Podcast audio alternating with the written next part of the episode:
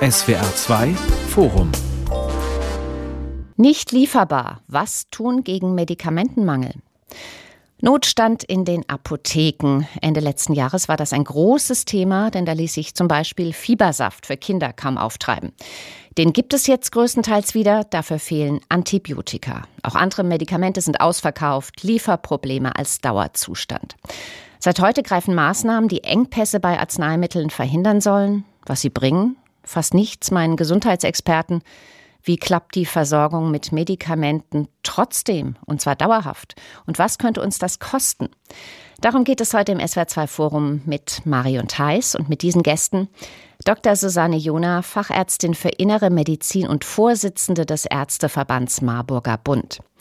Frank Wienans von der AOK Baden-Württemberg, er handelt die Arzneimittelrabattverträge der AOK-Gemeinschaft mit aus. Und dem Apotheker Dr. Uwe Weidenauer, er war lange Jahre in der pharmazeutischen Industrie tätig und hat ein Buch geschrieben über den Ausverkauf des deutschen Arzneimittelmarkts. Herr Weidenauer, Sie haben zwei Apotheken in Laudenbach und in Ketsch im Rhein-Neckar-Kreis. Was kann man bei Ihnen gerade nicht kaufen, weil es nicht lieferbar ist? Ich habe einfach gestern mal eine Abfrage gefahren äh, über unsere Lieferdefektenliste. Das sind natürlich Antibiotika, Amoxicillin als prominentestes Beispiel, auch andere Antibiotika, Penicillin V ist nicht lieferbar. Diverse Psychopharmaka sind nicht lieferbar. Dann auch tropisches Gentamycin. Also das sind so die prominenten Beispiele für die verschreibungspflichtigen Medikamente. Aber wir haben natürlich auch Medikamente, die over the counter, also OTC laufen, wie Nasensprays, Ibuprofensäfte, die eben erwähnt wurden. Oder auch Elektrolyte, zum Beispiel Elektrolytlösungen, die benötigt werden bei Durchfallerkrankungen, die aktuell nicht lieferbar sind. Und von welchen Arzneimitteln gehen Ihnen gerade die letzten Reste zur Neige? Gibt es da auch welche? Also ganz prominent garantiert der Paracetamol Fiebersaft. Also wir mhm. haben ja hier die Alternative der Ibuprofen-Fiebersäfte. Da hatten wir einen sehr großen Vorrat, ich sag mal so einen Jahresvorrat, der jetzt aber auch binnen vier bis fünf Monaten aufgebraucht wurde. Mhm. Da muss dann Neues her. Ja. Frau Jona, ein fehlendes Antibiotikum, ein Asthmaspray, das nicht zur Verfügung steht vielleicht, kann das lebensgefährlich sein? Lebensgefährlich ist das in aller Regel noch nicht. Allerdings ist es sehr problematisch, äh, um beim Beispiel Antibiotika zu bleiben. Natürlich haben wir andere Antibiotika, die wir einsetzen können. Die sind aber dann weniger passgenau für die jeweiligen vorliegenden, vermeintlich vorliegenden äh, bakteriellen Infekte. Und äh, besonders häufig ist es natürlich so, dass man dann die Antibiotika-Klasse eine Klasse höher nehmen muss, die also gegen noch mehr Keime wirken. Und das führt dann ähm, möglicherweise zur Ausdehnung von Antibiotikaresistenzen. Also insofern ist das nicht unproblematisch. Und gerade äh, die Ärzte für Kinderheilkunde haben sich sogar schon gezwungen gesehen, ähm, Listen wieder zu erstellen im Sinne von, wenn dieses und jenes eigentlich richtige Medikament nicht lieferbar ist, welches andere kann eingesetzt werden. Und da stehen schon auch Antibiotika wieder auf der Liste, von denen wir eigentlich wissen, dass die Bioverfügbarkeit im Körper viel schlechter ist als zum Beispiel beim jetzt nicht lieferbaren äh, Breitspektrum Penicillin, Amoxicillin. Das ist also tatsächlich ein Problem für die Versorgung. Aber irgendwo sind dann doch alle Medikamente wieder ersetzbar oder nicht? Nein, nicht alle Medikamente sind ersetzbar. Als Beispiel Tamoxifen, äh, ein Medikament, das zur Erhaltungstherapie bei vielen Formen von Brustkrebs eingesetzt wird. Das wäre ein Medikament, was äh, in der äh, Krebsheilkunde nicht ersetzbar ist, was im Frühjahr letzten Jahres extrem schlecht lieferbar war, nur durch besondere Maßnahmen überhaupt noch die Versorgung sichergestellt werden konnte. Und seitdem ähm, haben sich leider weitere Hersteller von Tamoxifen vom Markt verabschiedet. Also da droht auch ein echter Versorgungsengpass und da droht dann auch äh, Schaden für Patienten. Mhm. Viele Atemwegserkrankungen sind im Moment das Problem. Unzureichende Produktionskapazitäten. Von Apothekerinnen und Ärztinnen haben wir in den letzten Wochen öfter mal gehört. Das habe ich in meiner langen Berufslaufbahn noch nie erlebt. Wird Deutschland zum Notstandsgebiet, was die Medikamentenversorgung angeht, Herr Wienerns? Naja, also ich glaube, wir müssen da äh, ein bisschen weiter schauen, nicht nur, nicht nur den deutschen Markt anschauen. Wir, wir sprechen hier über Effekte, die in Deutschland noch äh, relativ mild aufschlagen. Wenn man einfach mal schaut, was an Lieferausfall Treffern äh, wenn man, wenn man über Google mal schaut, Drug Shortages oder die, die verschiedenen Übersetzungen nimmt, da stellt man fest, also wir haben hier in Deutschland dann 94.000 Treffer, wir haben in Korea 4,8 Millionen, Spanien 3,7, die Niederlande 1,5 Millionen Treffer. Wir haben hier ein globales Problem. Also es geht mir nicht darum, das Thema insgesamt runterzureden. Ich glaube, wir haben auch ein Problem, das sich perspektivisch eher aufbauen wird. Das liegt aber eben daran, äh, dass wir globale Strukturen haben, die wir hinterfragen müssen. Mhm. Also das heißt, das ist vielleicht nicht unbedingt ein Versorgungsproblem, sondern ein Lieferproblem. Würden Sie das so sagen? Ähm, das kann man so pauschal natürlich nicht sagen. Die Tamoxifen-Konstellation ist natürlich ganz zweifellos eine sehr ernste Situation. Das ist eben äh, aber auch eine Situation, in der die Unternehmen, die auch in Deutschland produzierten und auch nach wie vor produzieren, eben auch die ganze Welt beliefern. Ja, wir haben hier ähm, Produktionsstätten in Deutschland für über eine Milliarde Packungen im Jahr. Wir haben hier also mit, mit den bedeutendsten Wirkstoff, äh, also Produktionsstandort für Fertigarzneimittel in Deutschland. Und wenn irgendwo das Tamoxifen ausfällt in der Produktion, dann hat das Folgen nicht nur für Deutschland. Dieser Trend zu Engpässen, der hat ja schon vor der Corona-Pandemie eingesetzt. Seit wann ist das denn so und hat die Pandemie das noch verstärkt? ich habe das Buch ja 2020 an den Markt gebracht und ich sag mal, ich beobachte das Phänomen seit mindestens zehn Jahren. Also ich nenne mal ein Beispiel, was prominent ist. Das war 2013 hatten wir Engpässe bei den Schilddrüsenmedikamenten und da war es einfach so bedingt, also da weiß ich es auch ganz konkret, weil das mein alter Arbeitgeber ist, dass äh, die Firma Hexal einfach ähm, sehr viel Volumina, also Produkte ingesourced hat sozusagen. Man ist von Lohnherstellern weggegangen, hat das in die eigene Produktionsstätte nach Barleben bei Magdeburg verlegt und hatte sehr kurze Shelf Life, wie wir Pharmazeuten sagen, also Laufzeiten, also maximal ein halbes Jahr Haltbarkeit. Und das führte einfach dazu und auch einfach zu wenig Produkt im Markt und die anderen Hersteller, Unterne pharmazeutischen Unternehmer konnten dieses fehlende Volumen von Hexal nicht auffangen, weil die einfach ein sehr großer Lieferant sind. Also das Heißt, die Lieferketten sind schon sehr spitz auf Knopf genäht seit mindestens zehn Jahren. Und sobald irgendwas passiert, schlägt das auch in den Markt durch. Mhm. Was Und heißt irgendwas passiert? Ich sage jetzt mal einfach, Wirkstoffhersteller ähm, Probleme hatten in der Bereitstellung der entsprechenden Volumina. Ibuprofen, jetzt OTC, also Over-the-Counter-Medikament, wo einfach das Weltvolumen, der, der Absatz wächst von Jahr zu Jahr, weil auch andere Länder immer mehr Ibuprofen verbrauchen und die Produzenten konnten die Wirkstoffmengen global nicht mehr bereitstellen. Herr Wienand, Sie haben sogar gesagt, das wird sich noch aufbauen. Also Ibuprofen, der Saft. Wir haben da, glaube ich, nicht so sehr das Problem, dass weniger als, als in den Vorjahren in Deutschland bereitstand. Wir haben im Dezember des letzten Jahres mehr als das Doppelte des üblichen Dezemberwertes in die Apotheken gehen sehen. Korrekt, das heißt, kann haben, ich 100 Prozent bestätigen. Ab Abverkaufsdaten. ja. ähm, das, was, man, was man sagen muss, ist, äh, für niemanden ist transparent, was hier an Nachfrage aufkommt. Ich würde auch das Ibuprofen-Thema ein bisschen anders betrachten und auch das Paracetamol-Thema, das ist übertragbar, also da haben wir eine ähnliche Situation. Das ist, glaube ich, eine andere Situation, was ganz anderes als beim äh, Tamoxifen wo wir einen relativ konstanten Bedarf haben, wo es diese saisonalen Effekte nicht gibt. Das hat mit Infektionsgeschehen weniger zu tun, sondern das ist tatsächlich eine, eine, eine Angebotsfrage. Also wir haben hier eine globale Nachfrage, die, die mag durchaus auch konstant sein, aber wenn dann auf der Anbieterseite was wegbricht, dann wird das schon schwierig. Mhm. Also, darf also ich muss Ihnen ganz ehrlich ja. sagen, als Ärztin ärgert mich das. Also mich, mich, mich ärgert die Tatsache, dass wir alle übereinstimmen in der Einschätzung, das Problem kommt mit Ansage im Detail dann für jedes einzelne Medikament sicher unterschiedlich zu bewerten, aber im Prinzip mit Ansage. Wir reden seit vielen Jahren darüber.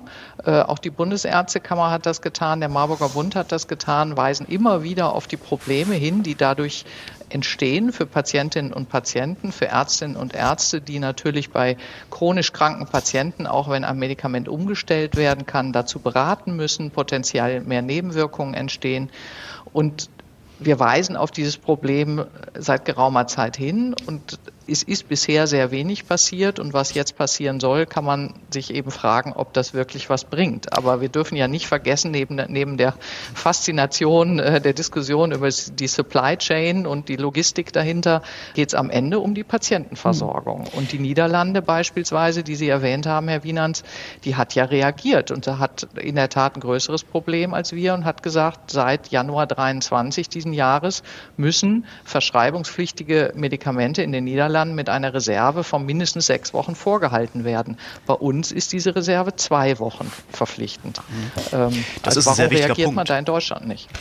Das ist ein sehr wichtiger Punkt. Also ähm, so wie ich ähm, das BMG und die Eckpunkte des BMG verstehe, die das da gerade Bundesgesundheitsministerium genau, die gerade in ein Gesetzgebungsverfahren münden sollen, ist das Thema Mindestbevorratung auf Herstellerebene ja einer der Punkte. Da ist die Rede von drei Monaten. Allerdings, und das finde ich ein bisschen schade, nur da, wo es Rabattverträge gibt. Und außerhalb der Rabattverträge ist die Versorgung anscheinend nicht so wichtig. Aber das ist ein, das ist ein besonderes Thema. Vielleicht macht es, macht es Sinn, nochmal kurz zu beleuchten, warum wir da sind, wo wir sind. Denn wenn wir hier die Ursachen nochmal betrachten, kommen wir da vielleicht auch ein Stückchen weiter. Also, was sind die Ursachen? Wir haben Anfang, wir haben Anfang der 90er Jahre haben wir ein geändertes Patentrecht bekommen, mit dem die EU der forschenden Industrie einen Standortvorteil verschaffen wollte auf Kosten der Generikaindustrie. Das heißt, es also sind, Generika müssen wir gerade noch mal sagen, das sind die Nachahmerpräparate, die keinen Patentschutz mehr haben. Ne? Genau, genau. Das sind für die Versorgung äh, sehr wichtige Arzneimittel. Das Tamoxifen zum Beispiel, das wir angesprochen haben. Aber eigentlich alle Wirkstoffe, über die wir jetzt hier gesprochen haben, sind generische Wirkstoffe, sind patentfrei und die Produktion in Europa, aber auch in den USA, das ist ungefähr zeitgleich passiert. Anfang der 90er die wurde erschwert. Das ist bewusst gemacht worden, weil man gesagt hat, wir möchten diese Generika gar nicht hier haben, wir möchten die forschende Industrie. Das ist natürlich völlig marktfremd. Und äh, daraufhin wurden sukzessiv seit den 90er Jahren Produktionskapazitäten in China und äh, vor allen Dingen zunächst mal in Indien aufgebaut, die die Situation natürlich, natürlich erkannt haben.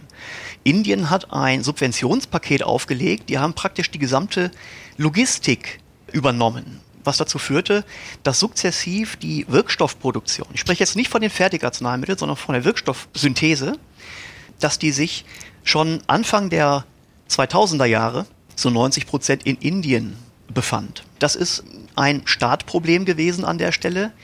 Das hat sich verschärft dadurch, dass es dann sukzessiv zu einer Verlagerung hin nach China kam. Also, das heißt, wir haben die Hersteller vergrault, die sind nach China gegangen, nach Indien, die sind weit weg. Die Wirkstoffhersteller. Die Lieferkosten die sind lang, die Wirkstoffhersteller, ja. ja. Und jetzt haben wir das Problem am Hals und sind abhängig ja, von denen. Es ist, glaube ich, noch ein bisschen komplexer, denn die Ausgangsstoffe für die Wirkstoffsynthese, die kommen zu einem erheblichen Umfang aus Deutschland. Der Weltmarktführer in dem Bereich ist die BASF.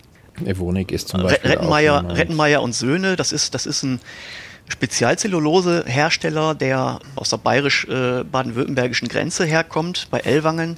Weltmarktführer in diesem speziellen Bereich, der ist für viele, für viele Formulierungen unverzichtbar. Ähm, das heißt, es gibt eine gegenseitige Abhängigkeit. Also äh, eins ist doch klar, Sie, Sie, Sie geben ja die klare Botschaft und sagen, mehr als 80 Prozent der Wirkstoffe, die für die Herstellung von Medikamenten in Europa verwendet werden, kommen aus China und Indien. Ja, nicht nur, nicht nur für Europa. Was passieren Wir sprechen kann. auch von den USA. Ne? Wir sprechen ja, okay, wirklich von der globalen Versorgung. Okay. Ähm, und, und was dann aber passieren kann, wenn, wenn etwas nachgefragt wird aus der ganzen Welt, was fast nur in einem Bereich produziert wird, haben wir zu Beginn der Pandemie bei Masken sehr schön erlebt nämlich Centartikel, die wir immer unkompliziert aus China geliefert bekommen haben. Die Masken waren plötzlich nicht mehr verfügbar, weltweit, genau wie Sie sagen, nicht nur in Europa.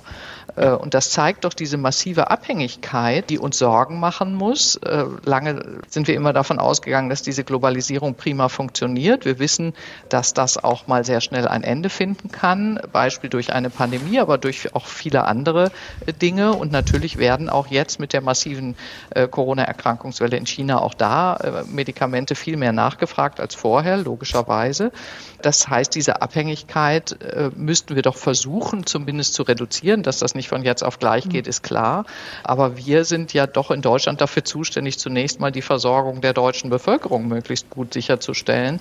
Und deswegen ist es, glaube ich, die Frage, wo haben wir jetzt Ansatzpunkte zu handeln, um für Patientinnen und Patienten Versorgung sicherzustellen. Ja. Lassen Sie uns gleich noch mal ausführlich darüber reden, wie wir diese Abhängigkeit verringern könnten und wie wir handeln könnten. Tatsächlich ist es ja so, dass das Bundesgesundheitsministerium jetzt reagiert hat auf Teile, Aspekte dieser Medikamentenknappheit und die Preise für 180 Fertigarzneimittel für Kinder nicht mehr gedeckelt hat. Also diese Regelung, die gilt jetzt drei Monate lang. Die Festbeträge sind aufgehoben für ein Vierteljahr. Herr Weidenauer, Sie haben gesagt, diese Maßnahme sei blanker Aktionismus des Bundesgesundheitsministeriums. Müsste man nicht generell an die Festpreise ran, um an der Situation was zu ändern, damit es sich wieder lohnt, anderswo Wirkstoffe herzustellen, außer in China und in Indien? Ein Schnellschuss, der nur drei Monate wirkt, der kann aus meiner Sicht die grundlegende Situation überhaupt nicht verändern. Also denken wir mal über, also ich habe ja auch eine Produktion geleitet.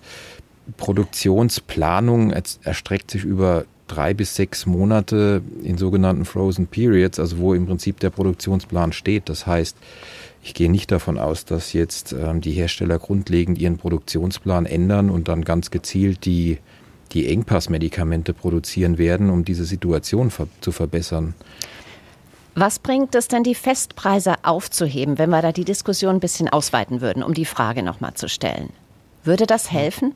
Gut, also was mich, ja. was mich dabei so ein bisschen stört, wir versuchen jetzt irgendwo verschiedene Dinge und wenn sie funktionieren, wovon ich persönlich auch nicht ausgehe, dann ist das schön. Also was jetzt die Festbetragsgeschichte angeht, aber äh, wenn sie nicht funktionieren, dann haben wir nur Zeit verloren.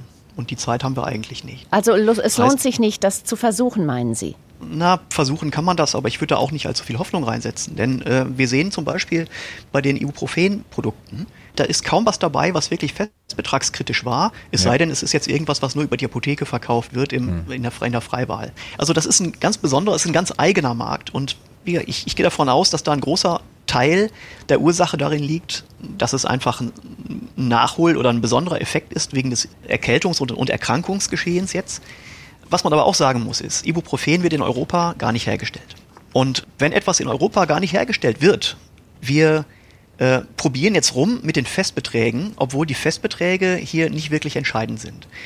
Ähm, wir äh, können eigentlich nur mit der Mindestbevorratung was erreichen, kurzfristig, um hier Zeit zu schaffen, um hier größere Dinge zu erreichen. Und da, da sprechen wir über Wirtschaftspolitik, da sprechen wir über Standort.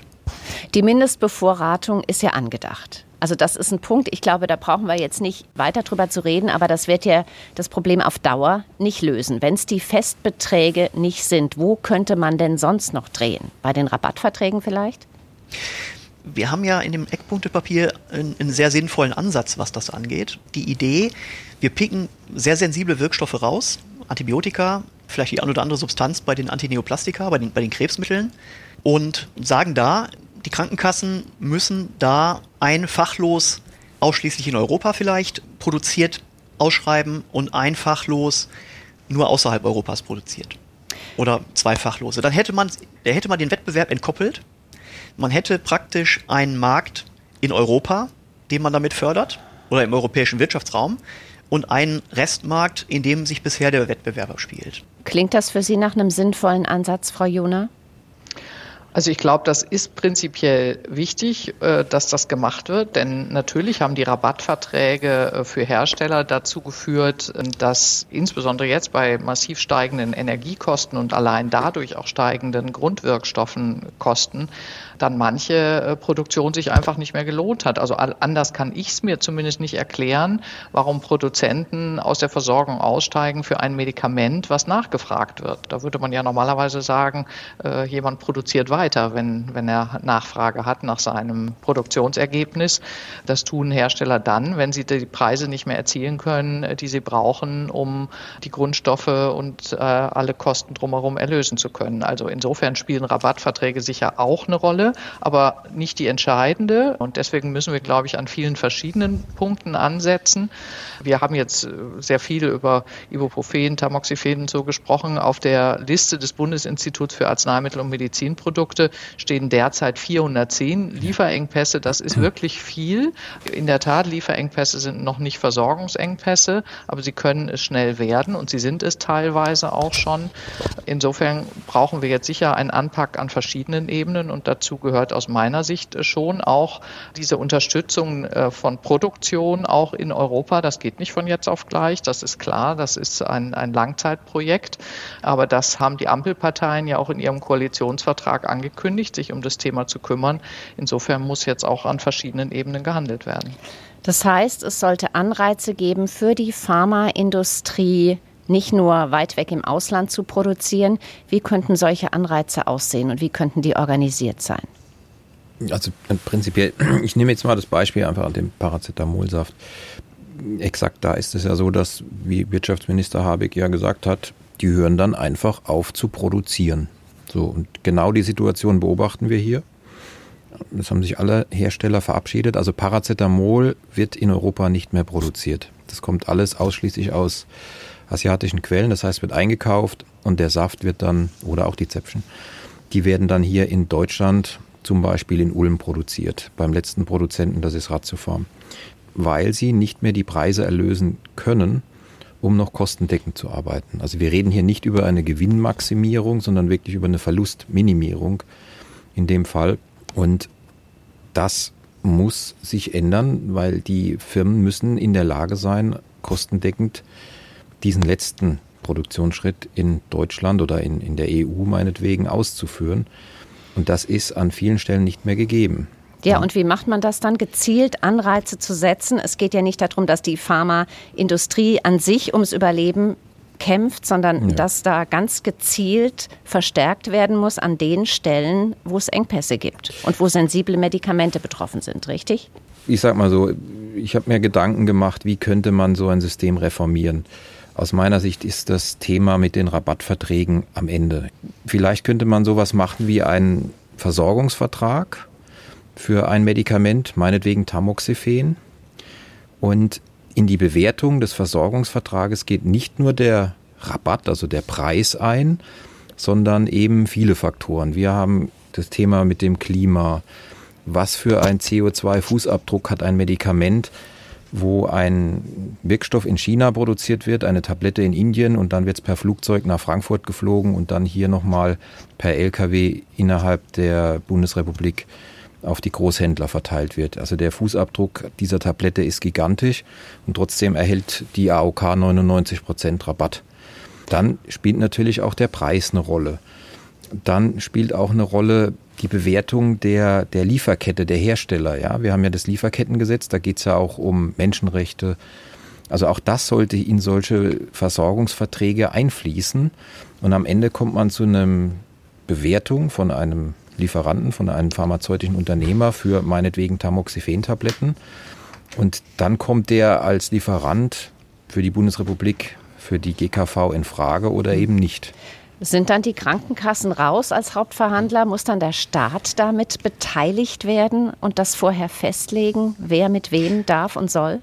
Das Thema Rabattverträge. Rabattverträge sind die einzige rechtliche Grundlage, die pharmazeutischen Unternehmen in eine Lieferverpflichtung zu bringen, die auch sanktionsbewehrt ist, wenn sie sie nicht erfüllen. Also auf gut Deutsch, Herr Wienand, Sie wollten darauf auf keinen Fall verzichten, zumal diese Rabattverträge den Krankenkassen ja auch einen Haufen Geld gespart haben in der Vergangenheit. Ne? Naja, die Krankenkassen sind ja nicht gewinnorientiert. Das sind ja die einzigen äh, Akteure hier in diesem, in diesem Markt, die definitiv keine Gewinne erwirtschaften dürfen und auch nicht, es nicht tun. Und ähm, die Gewichtung hier, wir sprechen hier immerhin über 5,1 Milliarden Euro. Das war es im letzten Jahr.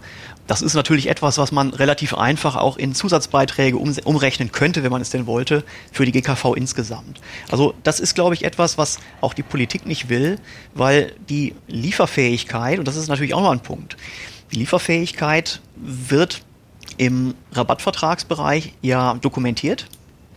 Außerhalb der Rabattverträge wird das jetzt seit einigen Jahren auch dokumentiert. Das heißt, da, wo es gar keine Rabattverträge gibt, im patentfreien Bereich, wo eine Krankenkasse bei einem Wirkstoff keinen Rabattvertrag hat, da wird auch in den Apotheken dokumentiert, wenn das preisgünstigste Arzneimittel nicht verfügbar war.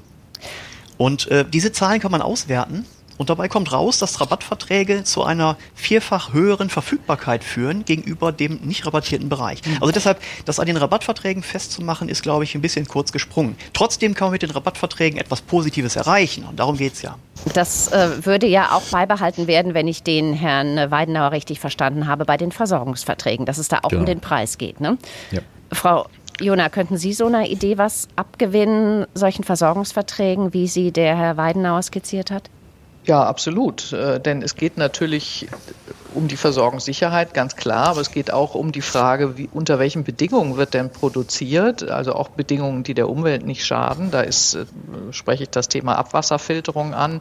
Es gibt ja Untersuchungen, äh, dass bei indischen Antibiotikaherstellern eben im Abwasser massive Rückstände an Antibiotika gefunden werden, was wiederum äh, dann zur Keimentstehung im Abwasser führt, die sehr viele Antibiotikaresistenzen haben. Und wer dann glaubt, das ist ein Problem in Indien, der vergisst, dass Keime keine Grenzen Grenzen kennen.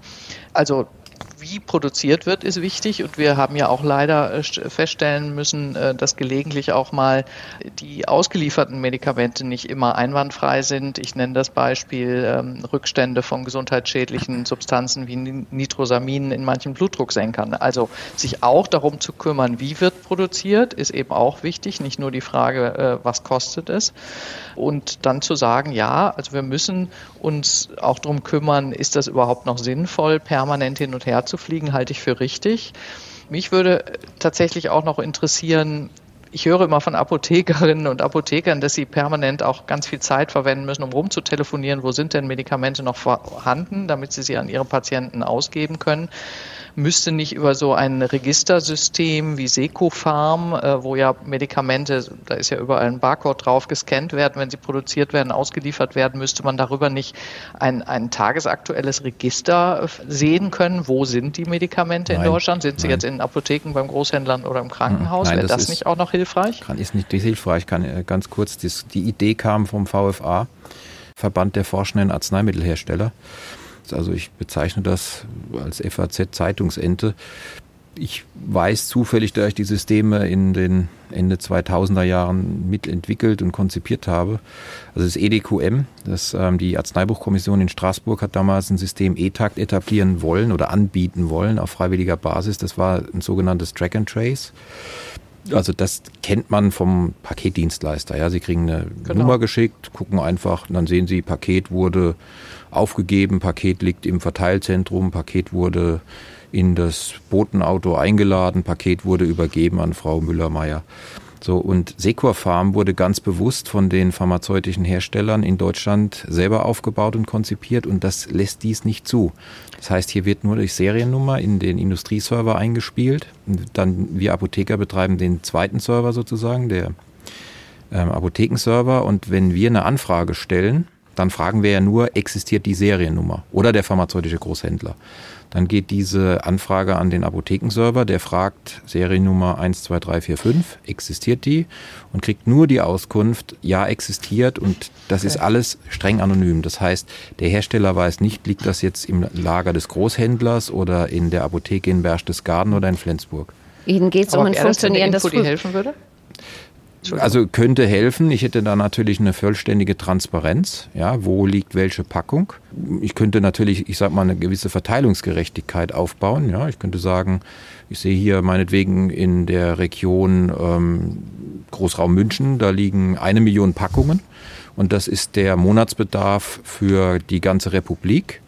Und ähm, wir haben in dem Rest der Republik nur 100.000 Packungen. So könnte ich zum Beispiel eine Umverteilung machen, um jetzt kurzfristig einfach ähm, die Versorgung sicherzustellen. Also wenn man Transparenz haben möchte, dann kann man die relativ einfach bekommen. Und zwar auf der, auf der Stufe jedes Handelstreibenden. Denn für die digitale Wirtschaftsprüfung muss jeder Handelstreibende elektronisch abrufbar bereithalten, was Einkauf, was Lager, was Verkauf ist. Und das ist keine Bürokratiefrage, das ist eine Schnittstellenfrage und diese Schnittstelle besteht. Also das könnte man relativ einfach machen, wenn man es denn will. Dieses Interesse ist weder bei den Großhandlungen noch auch bei den Apotheken da. Da müsste es also eine gesetzliche Vorgabe geben. Ja, das wäre, glaube ich, auch sehr sinnvoll.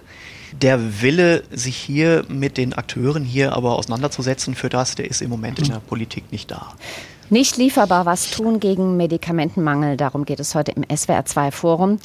Nach wie vor unbeantwortet ist die Frage, wie würde es gelingen, Anreize zu schaffen, dass sensible Medikamente nicht nur weit weg im Ausland produziert werden, beziehungsweise die Wirkstoffe dafür, sondern auch in der Nähe, sodass sie für uns jederzeit verfügbar sind.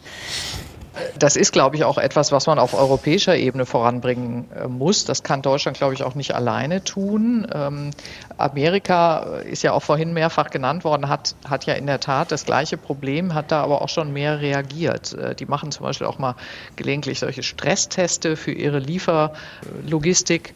Am Ende wird das sicher ähm, eine gewisse Menge auch an Investitionen kosten, um wieder Produktion nach Europa zurückzuverlagern. Aber wir haben ja vorhin schon eine Möglichkeit genannt, nämlich dann, wenn wir jetzt sagen Rabattverträge, da muss auch immer ein europäischer Produzent mit bedacht werden und der hat dann den geringeren finanziellen Druck. Das ist schon mal ein Schritt und äh, vielleicht auch die Produktionsbedingungen noch mal genauer unter die Lupe zu nehmen äh, und dann tatsächlich mit, wenn wir wirklich mit einrechnen würden den CO2-Fußabdruck, dann kommen wir natürlich plötzlich zu ganz anderen Bewertungen. Insofern finde ich das auch eine gute Idee, das zu machen und äh, das alles sind verschiedene kleine Schritte, die man aber gerade für die Produktion in Europa sicher auch auf europäischer Ebene voranbringen muss. Die aber auch die Politik vorgeben und festlegen müsste. Ja, an der Stelle muss man vielleicht auch nochmal sagen, wir haben 4% des weltweiten Generikamarktes in Deutschland. Wir können ohne Europa wenig erreichen. Das muss man leider so feststellen. Und wenn wir hier über die Frage sprechen, inwieweit man Rabattverträge weiterentwickeln kann, um noch eine größere Absicherung zu bekommen, da kommt man um das EU-Vergaberecht auch nicht umhin. Wir kommen da mit dem Sozialgesetzbuch, das das BMG, das, das Bundesgesundheitsministerium da ändern möchte, da kommt man nicht weit genug. Alles, was da kommt, wird vor den Vergabekammern angegriffen, ist Vergaberecht und da kommt nun mal das EU-Vergaberecht ins Spiel. Aber da tut sich ja was. Die EU-Kommission ist ja gerade dabei zu prüfen, was hinter den Engpässen steckt und was da möglicherweise geändert werden muss, oder? Naja, es gibt eine, äh, eine Studie, die ein sehr gutes Beratungsunternehmen aus Österreich äh, für die EU-Kommission erstellt oder erstellt hat. Und äh, da wird hoffentlich äh, das ein oder andere Gute drinstehen. Da wird aber vor allen Dingen beleuchtet, wie wird in den 32 Ländern, die hier betrachtet werden, die Arzneimittelbeschaffung durchgeführt und kann man daraus irgendwas ableiten. Wir müssen das, glaube ich, mehr europäisch denken. Wir kommen hier rein national auf keinen grünen Zweig. Das mhm. muss man einfach sagen. Mit 4% Marktanteil haben wir nicht diese Marktmacht. Lassen Sie uns über die Kosten reden, die auch nicht nur europäisch zu lösen sind, sondern zuallererst mal auf deutscher Ebene. Die Produktion in der EU oder mehr Produktion in der EU würde für einzelne Arzneimittel 30 bis 50 Prozent mehr kosten. Das sagt die Forschergruppe Ethics EU an der Uni Würzburg, die Sie schon erwähnt hatten, Herr Weidenauer, bei der Sie auch beratend tätig sind. Können wir uns das leisten? Ja, wir müssen uns das leisten. Also wenn ich mir die GKV-Gesamtkosten an, anschaue, dann machen die Arzneimittel schlussendlich, also jetzt aus den Apotheken, nur um die 14 Prozent aus. Und wir müssen uns im Klaren sein, also wir, wir hatten jahrelang wirklich fallende Generika-Preise. Also pro Generika weist das aus. Wir sind, glaube ich, in zehn Jahren von rund 15 Cent täglicher Wirkstoff oder, oder Medikamentendosis auf 6 Cent gefallen. Und jetzt sind wir irgendwo auch aber am Ende des Sparens angelangt. Wir haben steigende Energiekosten, wir haben steigende Lohnkosten, also überall steigen die Kosten an. Das heißt, die Hersteller müssen einfach mehr nehmen. Das heißt, zwangsläufig werden wir steigende Kosten sehen. Und Ziel ist es hier auch einfach eine Diversifizierung aufzubauen und dadurch eine Sicherheit, eine Versorgungssicherheit herzustellen, aber die wird natürlich auch am Ende des Tages an der einen oder anderen Stelle zu Mehrkosten führen. Ich möchte noch mal anschließen zu dem Thema Stresstests und europäische Produktion, um das noch mal klar zu sagen. Also wir denken auch über diese Stresstests nach und das Problem, was wir häufig haben, ist, dass wir zwar zum Beispiel einen Wirkstoffhersteller in Spanien sehen, aber der eigentlich gar kein Hersteller ist. Also der kauft auch in China Vorstufen oder sogar ganze Wirkstoffe zu, reinigt nochmal auf und gibt es dann als sein Produkt aus. Und das ist eigentlich das, was wir wirklich verhindern müssen, dass wir wirklich ähm, dann auch die Sicherheit haben müssen, dass vollständig geschlossen in der EU produziert wird und, und es dann kein verdecktes asiatisches Produkt ist, was uns sozusagen untergejubelt wird. bleiben wir bei den Kosten, Herr Weidenauer. Sie haben gesagt, es wird mehr werden, es wird teurer werden. Dazu kommt ja dass unser Gesundheitssystem sowieso schon relativ viel kostet, dass es vielleicht noch mehr kosten wird demnächst, wahrscheinlich noch mehr kosten wird demnächst, weil einfach die Zahl der älteren Menschen, die eher mal ja. zum Arzt äh, gehen oder ins Krankenhaus müssen, deutlich ansteigen wird. An welcher anderen Stelle im Gesundheitssystem konnte man denn Geld noch einsparen? Ja, auch hier habe ich zum Beispiel im Rahmen des, des Buches damals einen Vorschlag gemacht. Man legt im Moment die Kostenkontrolle in die Hände der Kostenverursacher. Also sei es Apotheker, sei es Arzt, das heißt, die haben mehr oder weniger die Hoheit auch über die Einsparungen, obwohl die eigentlich genau das gegensätzliche Interesse haben sollten. Das heißt, äh, die Kosten in die Höhe und damit den persönlichen Gewinn in die Höhe zu treiben. So, warum nicht die Kostenkontrolle dem geben, der die Kosten verursacht und am Ende des Tages bezahlen muss? Das heißt, dem Versicherten, der versicherten Person. Das heißt, wenn die jetzt die Kontrolle hat über die Arztrechnung, die Kontrolle hat oder einfach mal Transparenz hat, was Medikamente kosten. Ja, wir haben hier auch Patienten, die versorgen wir mit mehreren tausend Euro im Monat mit Medikamenten und die haben keine Ahnung, was das eigentlich kostet, was hier zu Lasten der GKV geht. Und wenn die den Einblick hätten oder auch die Kontrolle, und dann könnten die auch ein gewisses Wirtschaftlichkeitsprinzip einfließen lassen. Allerdings, und das würde reichen. Allerdings, ich gebe zu bedenken, ja, das ist jetzt einfach eine These, man sollte die Versorgungsqualität irgendwie erhalten, ganz klar. Frau Jona. Meine Erfahrung ist, dass Privatpatienten häufiger mal nachfragen, wie können sie das für so wenig Geld machen. Denn äh, ich sage mal, eine halbe Stunde Ultraschalluntersuchung kostet eben äh, erheblich weniger Geld als eine halbe Stunde Waschmaschinenreparatur. Aber die Frage ist ja, ob Patienten, also wenn ich jetzt einer Patientin, wenn ich mir vorstelle, muss jetzt, weil sie chronisch krank ist, äh, besonders teure Medikamente nehmen vielleicht und sieht dann, ja, die kosten 1000 Euro von mir aus Monatsbedarf. Was soll so eine Person daraus für Konsequenzen ziehen? Soll sie dann sagen, ja, nee, dann, dann nehme ich die Medikamente nicht oder dann verzichte ich darauf? Das kann ich mir jetzt relativ schwer vorstellen, ehrlich gesagt. Ähm, natürlich ist es auch denkbar, dass die Transparenz dazu führt, dass etwas mehr darüber nachgedacht wird, welche Leistungen nehme ich in Anspruch.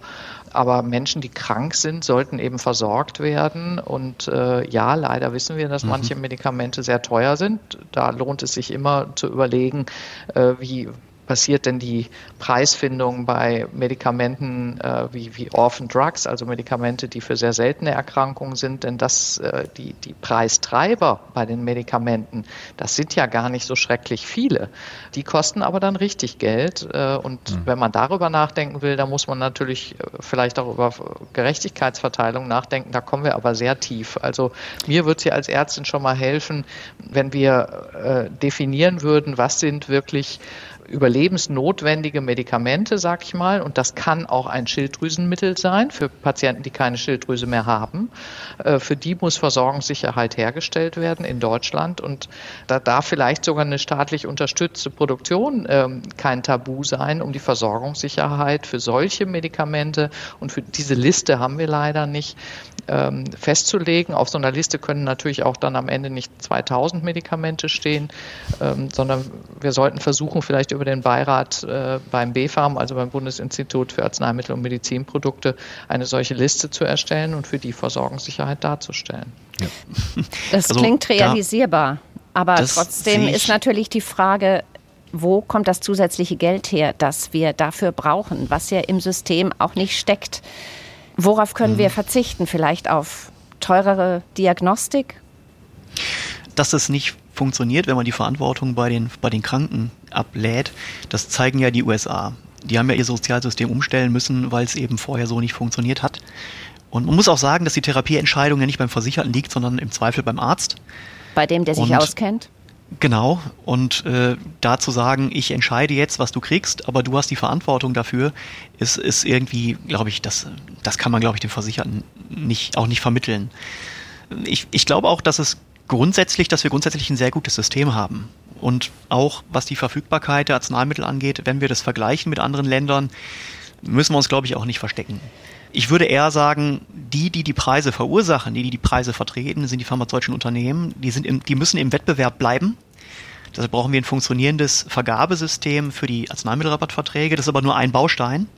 Ich meine aber auch, dass wir, wenn wir hier die europäische Produktion stärken, nicht mit so großen Steigerungen rechnen müssen, denn die Wirkstoffe, die sind, äh, je nachdem, welche Substanz das ist, in der Synthese nicht das teuerste. Wir, wir haben die Produktion ohnehin überwiegend in Deutschland. Wir haben mit, mit Salutas, der Sando, mit, mit, mit Teva, Ratiofarm in Ulm und Blaubeuren. Wir haben aber auch mit Keine Wirkstoffproduzenten. Ne? Aenova, äh, Arzneimittelhersteller, die äh, Bulk produzieren, die verblistern. Verblisterung ist der, ne? ist der, ist der zeitkritische Part, ist auch sehr, sehr kostenaufwendig. Und die Synthese es gibt Substanzen, da ist die Synthese teuer, ja, aber es gibt auch Substanzen, da ist es sehr günstig. Ich glaube, zu sagen, es wird generell 30 Prozent teurer, also soweit würde ich 30 nicht gehen. bis 50, sagt die Forschergruppe. Jedenfalls ja, wird es teurer und am Ende werden das wahrscheinlich die Patientinnen und Patienten zahlen über die Krankenkassenbeiträge. Oder sehen Sie eine andere Lösung? Also ich, ich gehe davon aus, dass wir, wenn wir das hinbekommen, dass wir hier den europäischen Standort stärken, und das sollte schon das Ziel sein, äh, dass wir hier kurzfristig Mehrkosten erreichen, dass wir aber auch hier längerfristig mit Skalierungseffekten, mit ja, mit etablierten Werken wiederum im Wettbewerb stehen können innerhalb Europas, was dann vielleicht immer noch etwas teurer ist, als in Indien zu produzieren, aber was, äh, was unterm Strich, glaube ich, was Gesünderes ist. Frau Theis, nochmal die Zahl 30 bis 50 Prozent, die bezieht sich aber nur in Anführungsstrichen auf die Generika weil die richtig teuren Medikamente, ja. ähm, sag ich mal, ja, also das, das, das kommt noch oben drauf. Ne? Ja, genau, also da geht es um Generika ganz ja. klar. Da geht es ja um Generika und das ist ja nur ein Teil, ein kleiner Teil des Gesamtarzneimittelmarktes. Also das muss man, glaube ich, dann auch richtig also Die Generika stehen zwar für 80 Prozent des Volumens, aber nur für rund aber 20 Prozent der Kosten. Genau. Ja. Heißt das, wir müssen uns davon verabschieden, dass ein Gesundheitssystem wie das Deutsche nach wirtschaftlichen Gesichtspunkten betrieben werden kann, wie das ja ansatzweise verfolgt wurde in den letzten Jahren? Es wäre wünschenswert, ja. ja. Wir sollten hier mehr, wie gesagt, also wir haben Megatrends wie ähm, Klimawandel, ähm, auch mit den ganzen Themen jetzt, die uns, die, die geopolitischen Themen, ja, das haben wir gerade bei Russland mit unserem Gas- und Ölimport erlebt und diese Aspekte sollten auch vor dem Gesundheitswesen keinen Halt machen, ja.